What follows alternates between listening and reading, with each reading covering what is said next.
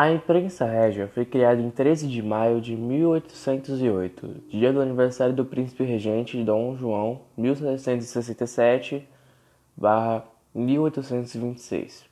Nela foi editado o primeiro jornal da colônia americana, a Gazeta do Rio de Janeiro.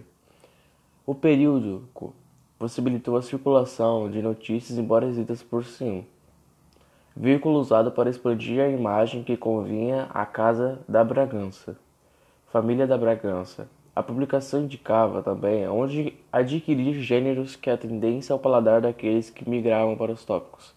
Pães de diversos tipos, vinhos variados, salames italianos, presuntos portugueses. Nas quatro páginas, nenhuma reclamação em tintas mais fortes. O Brasil era tratado como um paraíso terrestre. A publicação falava, por exemplo, sobre os príncipes europeus ou registrava louvores sobre os membros da família real portuguesa até 1814. Publicaria informações sobre o andamento da guerra que aconteceria na Europa, realçando as vitórias contra Napoleão Bonaparte.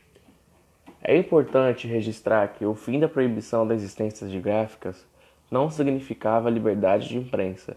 Segundo o documento que estabelecia a imprensa régia, uma junta formada por três autoridades era encarregada de determinar os papéis e livros que se mandasse publicar e fiscalizar que nada se imprimisse contra a religião. O governo e os bons costumes, de acordo com a história de Imar Roful de Matos, ato que criava a imprensa na colônia e criava também a censura, a aplicação da censura aos livros fez com que ele houvesse nessa época um intenso contrabando de publicações para abastecer a edite letrada da corte. Os jornais de oposição não eram impressos no Brasil.